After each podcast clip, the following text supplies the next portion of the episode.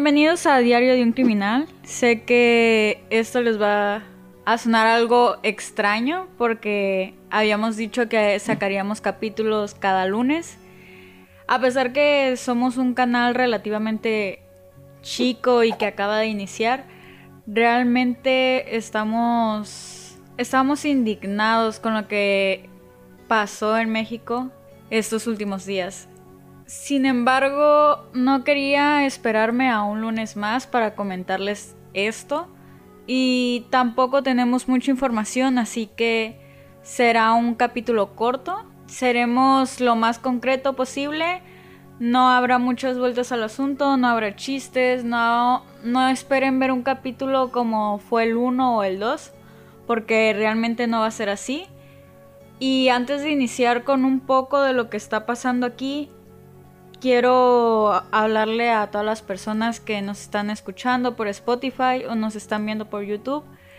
No lo voy a decir al final porque sé que muchas personas no se quedan al final, pero como mujeres, niñas, niños, hombres, realmente no importa el género, estamos en un mundo ya demasiado atroz donde no sabes si la persona que te ama te va a asesinar en medio de la noche o ni siquiera la persona que te ama, no sabes con quién te vas a encontrar en la calle, ni, ni, cómo, ni cómo vas a llegar a casa, si vas a llegar bien, si vas a, a sufrir algo. Realmente como mujer en México, y no en una ciudad tan grande, porque yo vivo en una ciudad muy pequeña, en un estado donde hay muy pocos habitantes, sales con miedo, siempre sales con miedo y sé que no nada más es cuestión de mujeres, también es cuestión de hombres, así que a la primera falta que tenga una persona hacia ti, ya, ya sé que no puedes controlar a las personas que están fuera de tu alrededor, personas que puede llegar y dañarte, no puedes controlar eso. Sin embargo, a las personas que te rodean, no importa si sea familiar, no importa quién sea, si es tu pareja, no importa cuántos años tengan de, noviazgo o de matrimonio, no dejen que su relación o su amistad o su familiar se torne en violencia, así sea verbal, psicológicamente o golpes si llega a ser, nunca den una segunda oportunidad porque ese tipo de personas nunca cambian. Niños, niñas, jóvenes, las personas malas nunca cambian. Sé que el amor a veces puede cegar, pero a la primera realmente créanme, no deben de, dejar pasar algún, algún gesto que ustedes vean que esté mal. Porque al momento de dejar pasar la primera advertencia, esto va a seguir y va a continuar y va a continuar. Y no sabes cómo va a terminar. Y lo que vamos a leer hoy realmente es muy corto porque sucedió el fin de semana se van a dar cuenta del por qué no debemos dar segundas oportunidades, por qué no debemos de continuar con violencia, porque nosotros mismos hacemos ese círculo vicioso al momento de aceptar el maltrato que estás teniendo, al momento de no cortarlo de tajo, estás permitiendo que esa persona siga lastimándote. Hoy te traemos el caso de Ingrid Escamilla. Ah, es un caso realmente corto, como les estoy diciendo, si acaso no va a durar ni siquiera cinco minutos. A lo mejor con la introducción dará un poco más, pero lo que les voy a leer son notas que están saliendo el día de hoy y quiero tenerlos un poco un poco informados sobre lo que está viviendo en México. Sé que somos un podcast muy pequeño, pero estoy viendo en las analíticas que hay personas de Colombia, Perú, España. Yo no sé si eso está pasando en sus países. Realmente me gustaría que dejaran un comentario sobre alguna experiencia o alguna manera que tengan de apoyar a cualquier, a cualquier persona, porque esto no es nada más de mujeres, también es hombres. Los hombres también están sufriendo de violencia, entonces esto no es cuestión de género, es cuestión de cuidarnos entre todos. Y vamos a iniciar con el capítulo 2.5, ya que será muy corto, será muy breve y no va a tener nada relacionado con los anteriores capítulos ni los futuros capítulos que va a haber. Iniciamos. A sus 25 años de edad, era licenciada en Administración de Empresas Turísticas y tenía una maestría en Administración. En sus redes sociales mostraba el amor que tenía por los viajes, la vida, la naturaleza y los animales. Cuidaba al niño que tenía autismo de 15 años hijo del primer matrimonio de Eric Francisco Robledo. Grábense muy bien este nombre. Sin embargo, el día sábado cambiaría todo.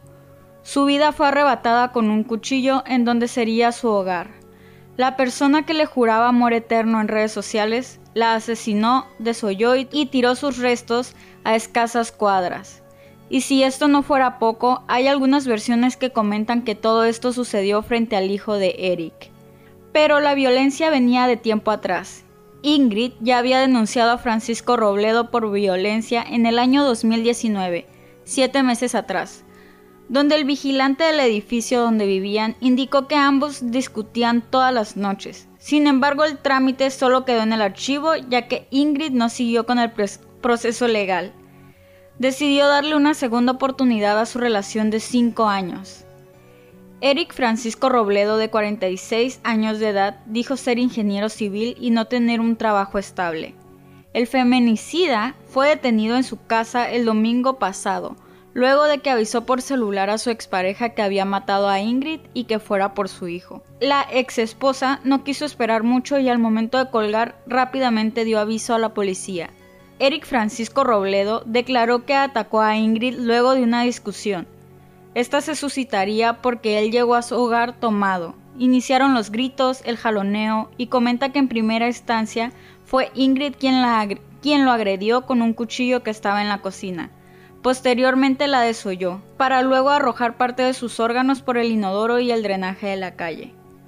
Fue encontrado junto al cuerpo de Ingrid de rodillas, sin playera y con un cuchillo en la mano. En el video de la declaración dice, nos dice que él hizo todo eso por vergüenza y miedo. Él desoyó a la persona que decía amar porque tenía miedo y vergüenza de que supieran que había matado a una, a una mujer.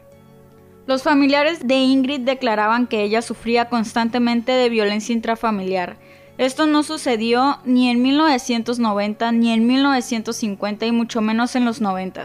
Sucedió este 9 de febrero del 2020, hace escasos días, en el norte de la Ciudad de México.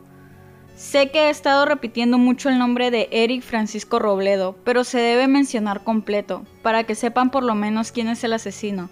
Basta del anonimato a personas que realmente no lo merecen. Él ya declaró el crimen y no debe aparecer en las notas como anónimo. Realmente es muy corto lo que acaban de escuchar, es una nota que acabo de investigar y me parece muy indignante lo que está pasando en nuestro país, ya que a pesar de que es un feminicida, se le está ocultando la cara por anonimato en, en redes sociales, en notas, no se está poniendo su nombre completo por el hecho de no sé realmente, realmente si él ya confesó el crimen. Yo no estudié esto, yo no sé si la indignación es más por el hecho que soy mujer, pero yo no estudié esto y no sé a qué se debe que en la prensa se dedique a ocultar esto.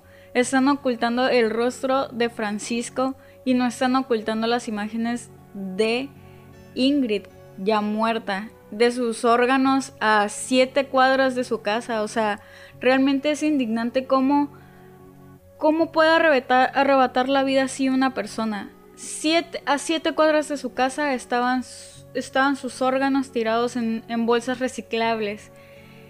Realmente es un caso muy atroz. Este, se, se están viendo en todas las notas. todas las redes sociales en México se están notando y no sé si está saliendo del país. Me encantaría que dejaran su opinión y esto sería todo por este capítulo. Fue demasiado corto. Cualquier duda, si, si alguna información de la que di fue errónea, esta nota está saliendo apenas hoy, entonces no se sabe muy bien. De hecho, todavía no se sabe si el niño realmente estaba en el hogar. No se sabe si Ingrid realmente inició el pleito, porque los vecinos declararon que realmente escucharon toda la pelea del, día sábado y domingo, escucharon cómo se peleaban, los gritos, los llantos, y esos no fueron capaces de llamar a la policía.